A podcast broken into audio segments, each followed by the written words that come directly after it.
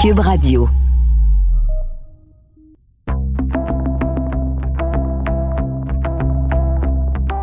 Bonjour, je m'appelle Josilito Michaud. De mon studio maison, vous écoutez Et après, un balado où je m'entretiens avec des personnalités publiques, des gens accomplis dans leurs domaines respectifs, à qui j'ai demandé de me partager leur vision du monde d'après, après qu'un virus, auréolé d'une couronne, est venu gouverner en roi et maître nos vies et en changer des contours. Tout ça a commencé par un confinement qui nous a obligés en quelque sorte à s'arrêter et voir le monde autrement.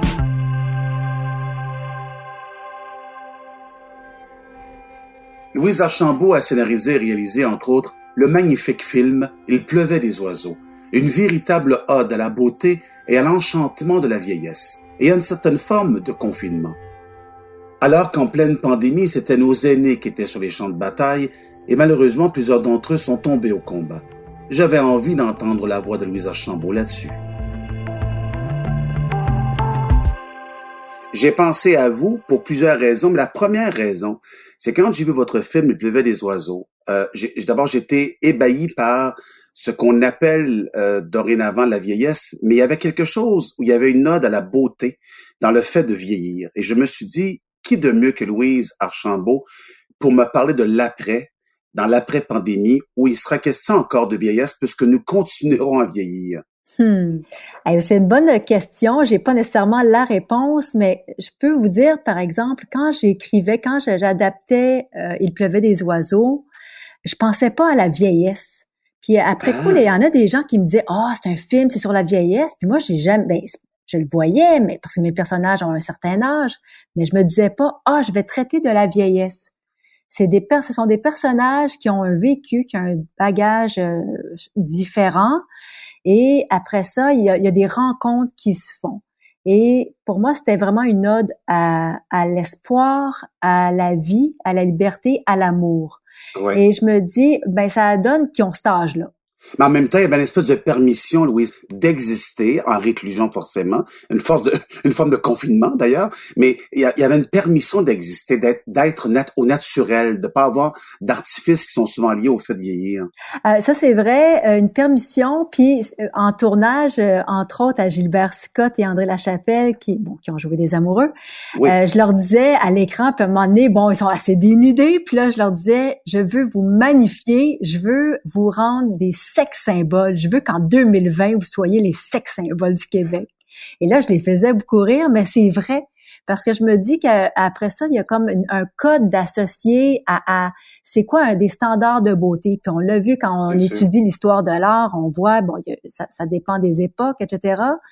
Mais par rapport à l'âge aussi, je me dis, c'est dommage que on catalogue les gens et, et, et après ça, l'âge, on va le faire avec euh, les races, la culture, avec plein de choses. Puis je me dis, mon Dieu, on aurait tellement plus à apprendre un de l'autre.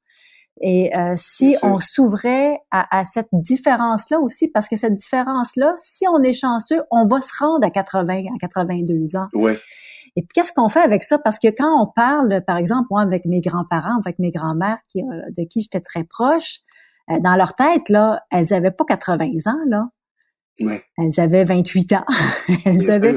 Et donc, c'est de s'ouvrir à ça, puis de décortiquer ça, puis c'est comme ancré dans notre mentalité, mais aussi c'est ancré dans des codes qu'on se construit en tant que société, j'ai l'impression. Puis je me demande pourquoi c'est ça. Ben, évidemment, il y a l'effet de la publicité. C'est vrai que des corps lisses, beaux, il y a comme un ben corps jeune, t'es invincible. Euh, la mort n'est pas proche. Il n'y a pas de fin il y a pas de, la finalité n'arrive pas nécessairement, bien qu'elle puisse arriver. Donc, il y a peut-être ça aussi, mais comment est-ce qu'on fait pour s'ouvrir puis juste d'écouter l'autre? En même temps, quand on pense à, votre film, euh, Louise, on, a une pensée pour André Lachapelle qui euh, nous a quittés presque après ce, en tout cas euh, au moment du lancement presque du film. Et André Lachapelle, ce qui me revient quand tu penses à André Lachapelle, et c'est ça qui donne espoir au fait de vieillir, cette espèce de rire qu'elle avait comme une enfant, l'émerveillement. C'est vrai que dans années, c'était plus difficile depuis le départ d'André Melançon, mais il y avait quelque chose chez André Lachapelle de on va le faire, on va y aller, on, on, on va donner ce qu'il a donné.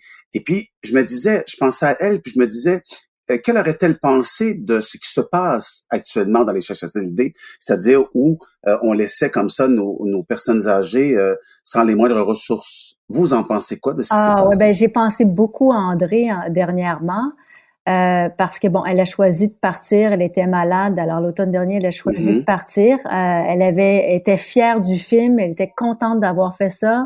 Moi, j'ai rencontré non seulement une actrice euh, hors du commun, mais certainement une femme, un humain euh, d'une bienveillance, d'une générosité, d'un humour incroyable. Euh, j'ose espérer pouvoir qu'elle m'a donné un peu de ce leg-là que je peux répartir autour de moi, cette affaire-là. André, j'ai l'impression, elle aurait été complètement euh, euh, offusquée de ça, elle aurait, elle aurait eu honte euh, de notre société. Et je me dis, je sais pas pourquoi, André, elle se serait retroussée les manches, elle aurait trouvé une façon d'aider. Euh, non, elle aurait peut-être pas pu travailler dans un CHSLD, mais elle aurait trouvé une façon de pouvoir participer, de, de, de euh, d'une façon ou d'une autre pour dire euh, on, on, est là, on est là, on vous tend la main, puis on vous abandonne pas.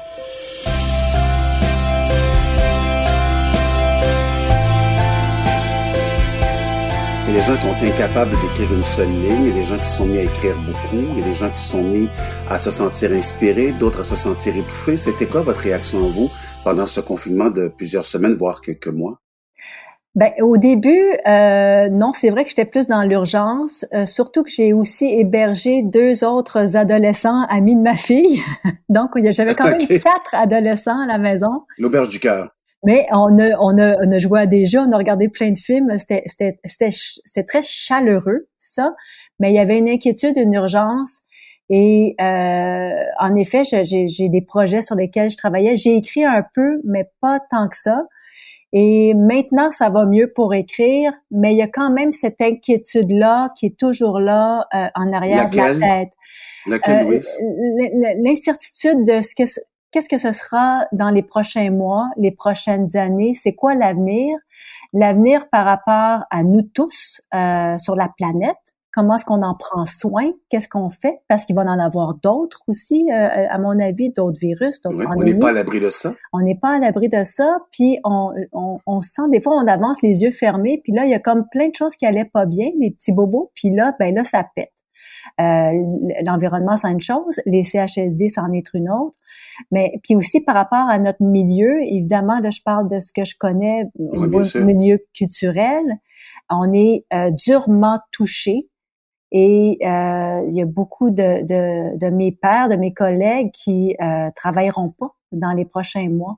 Mm-hmm. Et, et, cette euh, de un, c'est de partage de cette culture-là et de l'art qui fait tant de bien dans la vie. on en a besoin plus que jamais je pense. Mais on l'a vu en cette période de confinement, il y a eu une surconsommation justement de films, de séries, de musique, euh, de livres. On a beaucoup, on a beaucoup consulté la culture. C'est ça, on aura tout vu, il faudrait en faire d'autres. Ah oui, c'est quoi de le dire. Ah ben oui, c'est quoi de le dire.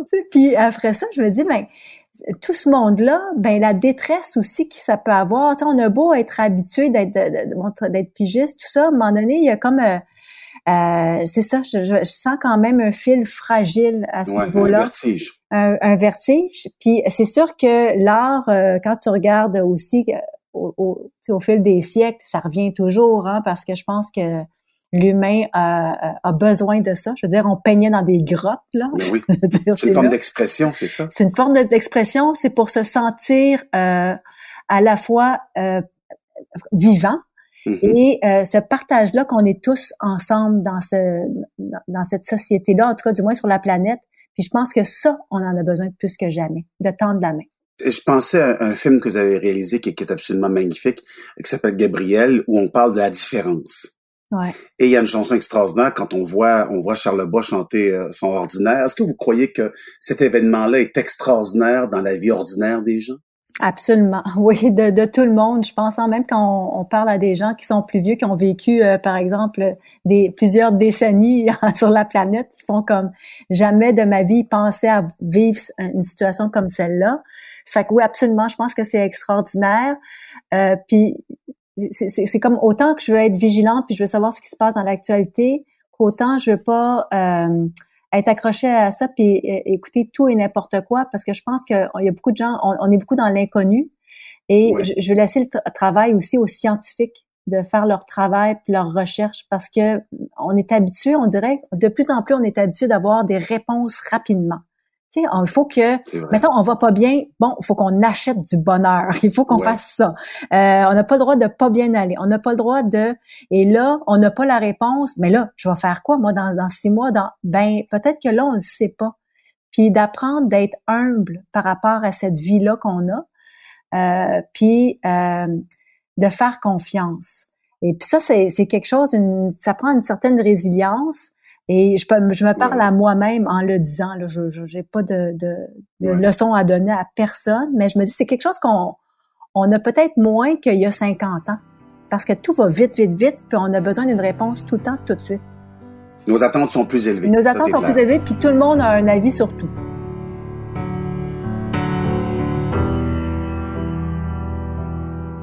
Croyez-vous, Louise, qu'il y aura un avant et un après? Plus la crise va durer longtemps, plus il y aura un après qui va être marquant, à mon avis. de quelle manière? Ben, c'est-à-dire que les, quand il y a des situations, il me semble, des situations de crise euh, qui sont de courte durée, je pense que l'humain, on est bon pour oublier vite, pour revenir avec nos euh, préoccupations économiques et, euh, et autres. Euh, tandis que si ça nous affecte vraiment, euh, j'ai l'impression qu'on va être, on va être obligé de, de faire des changements euh, à, même ben, pendant la pandémie. je parle de chacun des citoyens, je parle des gouvernements, des dirigeants d'entreprises. des fois, ça va être pour le mieux, des fois, c'est par dépit. Euh, c'est pas heureux ce qui se passe, mais en espérant qu'on soit dans, en mode solution pour un avenir meilleur. Tu sais, on a tendance à, mm. penser à court terme. Euh, mais est-ce qu'on est, qu'on est capable de penser dans 50 ans, dans 100 ans? On est-tu capable de penser pour les autres? Euh, Ça, je n'ai pas la réponse, mais j'aimerais ça qu'on puisse être capable de se rendre là. Et vous, en quoi ça vous a changé? Ah ben là, je sais pas, je suis encore changé, mais euh, ça, ça, ça, a changé évidemment. euh, des, des, projets que je tourne pas, oui, ça, ça a changé. Oui, mais comme être humain, est-ce qu'il y a quelque chose où on regarde la vie différemment? Parce que c'est ça que ça a fait un peu. C'est une espèce de prisme nouveau dans lequel on regarde la vie. Est-ce que chez vous, Louise, vous vous êtes dit, oh là, on est beaucoup plus précaire, euh, on est beaucoup plus fragile, on est beaucoup plus vulnérable qu'on pensait. Est-ce qu'il n'y a pas une prise de conscience supplémentaire parce que tout le monde est sur le même pied d'égalité devant cette euh, devant cette pandémie-là? Ben, comme ce que vous dites est, juste, euh, oui, je me, je me sens plus fragilisée et c'est, les, les, situations sont beaucoup plus précaires pour beaucoup de gens. ça, je le vis évidemment avec mon métier. Euh, mais en même temps, je regarde, euh, par exemple, mes enfants qui sont euh, proactifs, qui trouvent des solutions. ma fille qui, qui s'est organisée un canot camping, elle est partie sur une rivière avec des amis, puis eux, ils, ils sont en harmonie en ce moment avec la nature. donc, de dire, OK, on revient à l'essentiel, eux, ils l'ont compris. Est-ce que est-ce que ça va nous ramener à l'essentiel? Je sais pas parce que c'est ça. Je pense qu'il y a une fragilité euh, de la vie, mais ça je le pensais déjà. mais quand je regarde sur une grande échelle par exemple, moi j'habite dans un quartier, j'encourage beaucoup les commerçants locaux, etc. depuis toujours. Euh, j'aime ça, j'aime ça les connaître, j'aime ça ce qu'ils font, j'aime la diversité. Je trouve que ça fait partie de notre culture, ça fait ça fait partie de tout ça, puis du rapprochement entre les gens. Mais quand je me dis, ok, eux au départ ont pas eu d'aide, puis il y en a plein de petits commerçants qui vont qui seront pas capables de survivre. en même temps, il y a des grosses compagnies internationales qui eux n'ont jamais fermé leurs portes et les gens peuvent acheter en ligne. Euh, donc, il y a encore le côté de la consommation, tout ça, mais c'est toujours comme les géants qui, euh, mm-hmm. qui remportent la partie. Puis je trouve ça, euh, c'est encore l'économie qui, qui prime au détriment de la diversité, puis d'encourager ce qui nous qui fait une force en nous. Le panier bleu, c'est ça, tu sais, on a envie, mais est-ce qu'on est-ce qu'on y va vraiment? Est-ce qu'on y va à fond?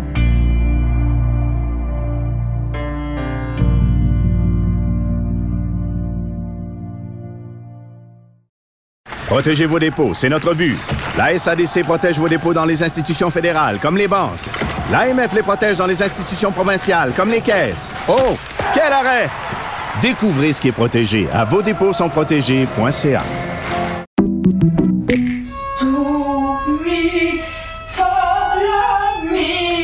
Votre maison, c'est un espace où vous pouvez être vous-même.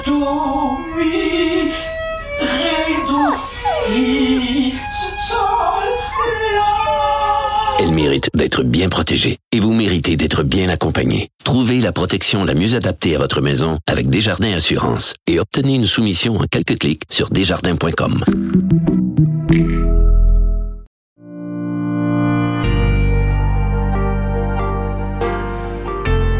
En tout cas, il y a une, une forme de prise de conscience parce que les gens de plus en plus s'intéressent à des petits métiers. Ce qu'on appelait le petit métier, il n'y a aucune, il y a pas de mépris dans ce que je dis, mais souvent on ne pensait pas aux infirmières, aux infirmiers préposés.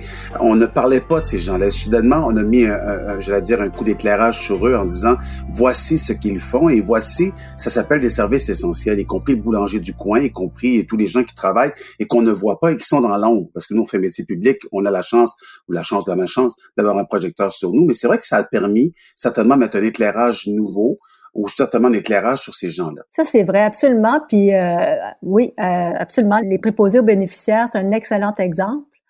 Euh, puis c'est un travail qui est exigeant. Euh, c'est travail avec des humains, des humains qui sont fragilisés. Qu'est-ce qu'on fait avec ça? je trouve que ça raconte aussi sur euh, nous, comment est-ce qu'on est en société. Hein?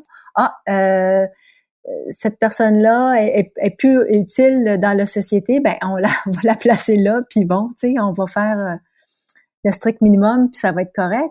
Je trouve ça dur. Louise, allez-vous écrire là-dessus? Est-ce qu'un jour, vous allez écrire sur euh, ce que c'est quand on vit en confinement, même si vous l'avez déjà fait un peu euh, avec d'autres sujets, mais est-ce que, est-ce que ça vous inspire quelque chose au niveau de l'écriture? Je ne sais pas si directement ça va. En ce moment, j'écris sur autre chose, pas en ce moment, mais probablement qu'inconsciemment, ça m'influence en ce moment, même en ce moment, parce que je me dis qu'est-ce que qu'est-ce qu'on est en train de devenir, puis qu'est-ce qu'on va vouloir voir euh, dans un an, dans deux ans, dans trois ans? Est-ce que une histoire avec un personnage qui est très euh, égocentrique qui, qui, qui parle de ses, ses problèmes personnels. Euh, est-ce que c'est intéressant ou il y a d'autres choses en ce moment qui nous interpellent plus? Bien que c'est habituellement c'est autre chose qui m'intéresse là, mais je me dis c'est on, on va vouloir tendre la main, je pense. On va vouloir faire hey, je t'écoute, je suis là. Euh, pour l'instant, j'ai j'ai pas euh, de projet ou de désir de, de parler d'une situation en confinement, du moins. Euh, on verra, on verra par la suite. C'est intéressant aussi dans la série Trop que vous avez co-réalisé, je vous avez fait plusieurs épisodes. On parlait justement de la maladie mentale. Pour une fois, on le faisait presque d'une façon humoristique. Quelque part, on, on dédramatisait une situation euh, incroyable qui est la maladie mentale. Est-ce qu'on peut penser parfois à comment eux prennent les événements aujourd'hui, quand ils vivent ce qu'ils vivent? Comment est-ce qu'ils prennent ça aujourd'hui, en ce moment? Ouais. Ben, c'est parce que chaque cas est différent. Hein. C'est sûr que si on prend, euh, par exemple, ce personnage-là qui est bipolaire, probablement que le niveau d'anxiété augmenterait. Euh, J'ai l'impression dans ce cas-là. Alors ça, c'est particulier. Si on prend, par exemple, des cas comme mon personnage de Gabriel ou des personnages qui ont un handicap intellectuel, ah, euh, parfois, ouais, c'est autre chose parce que, euh, en tout cas, du moins avec des personnes avec qui j'ai travaillé, sont tellement ancrées dans le moment présent que s'il y a quelque chose qui va bien qui se passe là, c'est correct. Ils s'accrochent. Oui, ils s'accrochent ça va bien. Tu sais, euh, ils vont, ils vont pas renier ce qui s'en vient, mais en même temps, ils vont profiter pleinement de ce qui se passe maintenant. ça, je trouve que c'est un apprentissage d'une vie d'ailleurs.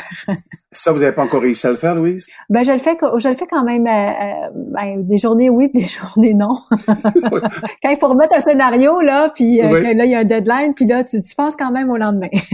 ah ben ça c'est sûr, parce qu'il y a parce que parce qu'il y a un impact direct sur le lendemain. Mais il y avait il y avait un grand psychiatre qui disait lors du bonheur, qui posait la question à main, il disait c'est quoi le bonheur? Là, il y avait une espèce d'arrêt, hein, presque obligatoire. Puis là, il dit, c'est l'histoire d'une vie. Donc, ah de vouloir y accéder. Fait que finalement, ça nous encourage, Louise. Ça nous encourage. Oui, oui, absolument. Mais ça, je suis d'accord avec lui. Mais aussi, le bonheur, c'est pas 24 heures sur 24, là. Ah non, mais ça serait dur à vivre 24 heures sur 24. oui, c'est vrai, c'est vrai. Ce serait un peu intense.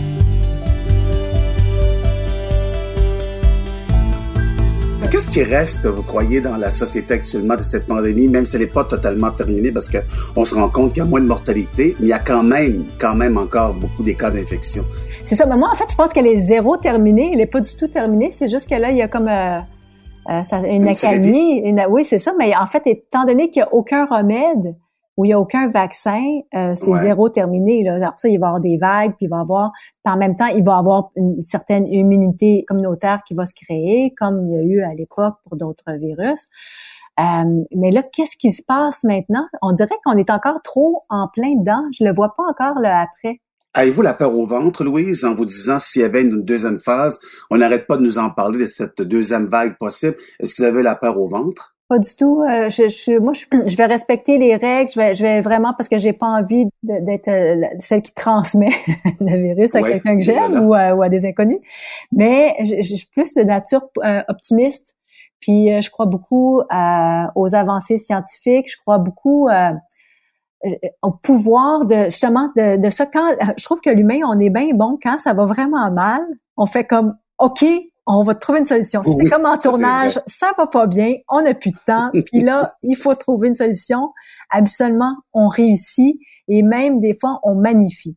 Alors, ah. je, je, je, je, suis plus dans cette optique-là, moi. Ben, je l'entendais l'autre jour raconter justement le tournage et André Chapelle en, en parlait dans quelques entrevues seulement qu'elle a fait parce qu'elle était très fatiguée à la, fin de sa vie et elle parlait justement des conditions incroyables pour euh, pour Il pleuvait des oiseaux. Quand on sait que c'est le film de l'année, que c'est le film le plus aimé du Québec, on se dit ça, ça valait le coup de travailler, de suer, de se poser des questions et d'essayer de solutionner les problèmes. Ah oui, oui, vraiment, absolument. C'est vrai que quand je pense à ce tournage-là, quand il y en a ici, OK, le confinement, c'est difficile. de penser, là, par exemple, mes acteurs, ou André Lachapelle, 87 ans, elle vit dans le bois, là, il y a rien, là. Elle habite, elle, dort dans un petit lit de camp, là, zéro confortable, C'est vraiment la chambre, là, entre euh, une chambre de, de, de monastère ou une prison, vraiment littéralement. Euh, moi, je faisais un pipi dans mon pot de yogourt. Euh, la toilette était vraiment ah. à, vraiment loin, la toilette dans le couloir, un couloir à la Shining. Au début, il y avait même pas d'électricité dans cette bâtisse-là où est-ce qu'on on habitait. Et André, on y avait acheté une lampe frontale. Elle prenait ses textes en lampe frontale. Avec sa rampe de chambre, elle était heureuse. Euh, puis on sait, elle avait mal à la hanche, elle avait du, mal à se déplacer, mais elle était avec nous autres, elle vivait, elle, ben, elle, faisait son métier, elle avait un personnage qu'elle adore, et on a ri, on a eu du plaisir, on a, on était souvent habillés tout croche. Euh, finalement, il y avait des sangsues dans le lac. Euh, je veux dire, il y a tout eu là, et mais jamais, jamais mes acteurs se sont plaints. Je veux dire, eux autres, c'était comme, puis des fois, tu travailles, en tournage, on travaille des grosses heures, on est en quatre roues. André a embarqué sur un quatre roues. À un moment donné, au milieu du tournage, j'ai dû dire, hey, André, t'es rendu trop bonne pour embarquer sur une quatre roues, t'es pas supposée d'être bonne quand tu tournes, tu sais. Mais, eh, eh, eh, puis elle, elle nous disait, dans le milieu du tournage, à un moment donné, elle nous disait, hey, merci, ça me fait revivre ce tournage-là. Et donc, des fois... C'était ton année de tournage, de, de, juste te dire, hey, ensemble, là, c'est fou ce qu'on peut faire le contact avec les éléments puis la nature. Puis je comprends les gens qui veulent aller dans les parcs, les gens qui là ils se disent, hey moi les grands les grands centres j'ai envie d'habiter plus euh, à l'extérieur, je vais avoir une, je vais avoir un jardin, tout ça. Le contact avec la nature, l'humain a besoin de ça, je pense. En ce moment. Euh, tout à l'heure, vous parliez du personnage de Gabriel, puis ça faisait beaucoup penser à, à ces ados aussi qui vivent l'instant présent. Avez-vous l'impression qu'il vaut mieux tout savoir ou rester complètement éveillé à ce qu'il y a autour en ne sachant pas tout? Ah, ça, c'est une excellente question. J'ai déjà fait mon, mon premier euh, film d'une demi-heure. Euh, c'est sur est-ce que toute vérité est bonne à dire? Euh, ah! Ouais, c'était trois vérités qui sortaient. Et donc, euh, puis, puis quand j'étais plus jeune, je me disais, oh, il faut tous dire, puis tout ça. Puis à un moment donné, avec l'âge, je fais comme, ben, des fois, il y a des petites affaires qu'on n'est pas obligé de tout dire. C'est mieux pour la santé. euh, ça, c'est une bonne question. Moi, j'ai tendance à être assez transparente. Mais euh, quand je regarde les gens, comment comment les gens, les interactions entre les gens, qu'est-ce qui est bénéfique ou pas, euh, je n'ai pas la réponse, mais je me dis c'est vrai que des fois, euh, je pense qu'il faut être avoir un certain sens puis une intelligence émotive par rapport à ça, et donc être bienveillant envers euh, autrui. Alors de trop dire puis marteler, je trouve que ça peut faire comme ce qui se passe parfois dans les médias, euh, on est trop martelé, alors ça crée un, climat de crainte, d'anxiété et de peur. Euh, et ça, je, je suis pas très fan de ça. je vous dis ça parce que je pensais au film, justement, votre film devait des oiseaux, en me disant ils étaient coupés de toute civilisation entre guillemets. Ouais. Et puis, avec un espèce de confinement-là, qui est une réclusion en soi, ça permettait de, de ne pas être contaminé, sans faire de jeu de mots avec le virus, mais contaminé par l'extérieur. Oui, je suis d'accord. Oui, puis euh, je dis pas que ça, c'était peut-être un autre extrême, là, devenir ermite. je suis pas sûre qu'il y aura assez de place sur la planète pour qu'on soit tous ermites demain matin. Euh, bon, il faudrait peut-être faire des petits écrans végétales. Euh, oui, c'est vrai qu'eux autres, ils étaient euh, ces personnages-là, euh, ils étaient moins, ils étaient moins contaminés par l'extérieur, puis par le stress en fait que ça peut provoquer cette, cette, ce rythme de vie-là aussi et, et les obligations qu'on s'impose en tant que société.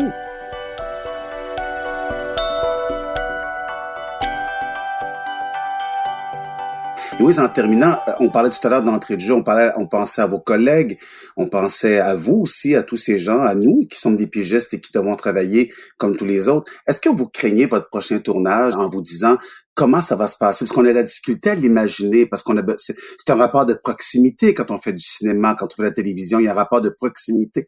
Euh, vous, vous, vous, craignez ce retour-là? Ah oui, absolument. Je, je, viens de terminer euh, tout juste une réunion avec producteurs, assistants réalisateurs. On essaie de tourner en, septembre une série télé c'est pas facile parce qu'il y a beaucoup de contraintes. C'est-à-dire que nous, moi, au niveau de la mise en scène, je peux essayer plein de choses, puis je peux m'adapter quand même. Euh, on n'est pas obligé de euh, si tu prends une bière, si mon personnage prend une bière, on n'est pas obligé de passer la bière d'un à l'autre. Il y a plein de choses, des, astuces euh, qui sont assez faciles.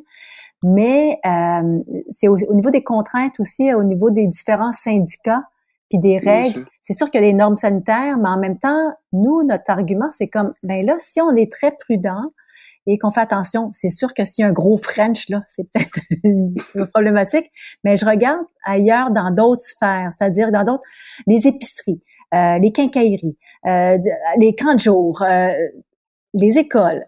Il y a une certaine proximité. Pourquoi nous, si le mm-hmm. tournage n'est égal avec cette proximité-là, est-ce qu'on est capable, est-ce que c'est viable, est-ce que tout ce qui est sécurité sanitaire, est-ce qu'on nous autorise, en fait, c'est l'autorisation qui est pas facile à avoir. alors oui, ça, ça, ça m'insécurise. Puis après, ce que quand on va repartir, si personne n'est capable de, faire de tournage cette année parce que c'est trop strict, ça, ça va être tout un enjeu l'année prochaine parce qu'on est euh, un petit bassin de population, puis on, on, va se cannibaliser, ça, ça, ça, ça va être difficile. Et euh, bon, c'est ça. Alors, c'est comme, est-ce, qu'on peut mettre de l'eau dans notre vin puis trouver une façon euh, saine, sécuritaire de pouvoir raconter ces nouvelles histoires-là? Oui, parce que moi, quand je vous voyais dans les coulisses euh, travailler, on a vu des, des, images de vous. Vous êtes près de vos acteurs, vous êtes près de vos techniciens, vous êtes prêt pour expliquer ce que vous voulez. Parce que c'est ça le rôle d'un réalisateur, une réalisatrice. Non, vous êtes vrai, vous êtes très, très près de votre monde. Oui, alors ça, c'est, je, je, ris parce que mon assistant réalisateur, la première chose qu'il m'a dit, il dit, toi, tu restes, tu restes l'autre bord de la caméra, tu n'as plus le droit d'aller là. Parce que j'ai déjà, moi, je prends toujours un petit moniteur, puis je colle collé sur mes acteurs. Ah ben, j'ai vu je leur parle, puis je leur chuchote. puis même André, pendant le tournage, des fois, je parlais, euh, scène d'amour, j'ai parlé tout le long. J'étais comme une vendeuse dans le camp, puis je leur disais quoi faire techniquement. Euh, c'est ça, je suis très proche. Euh, j'aime pas crier, j'aime pas prendre un haut-parleur, puis mais là, c'est vrai que je vais avoir un masque, puis je vais garder, je vais me garder une distance mais euh, en une petite gêne, une petite, oui, gêne. mais avec avec des yeux tout pleins d'amour, par exemple. ouais, des yeux bienveillants. Merci beaucoup, Louise Archambault. Bonne fin de journée à vous. Bonne fin de journée.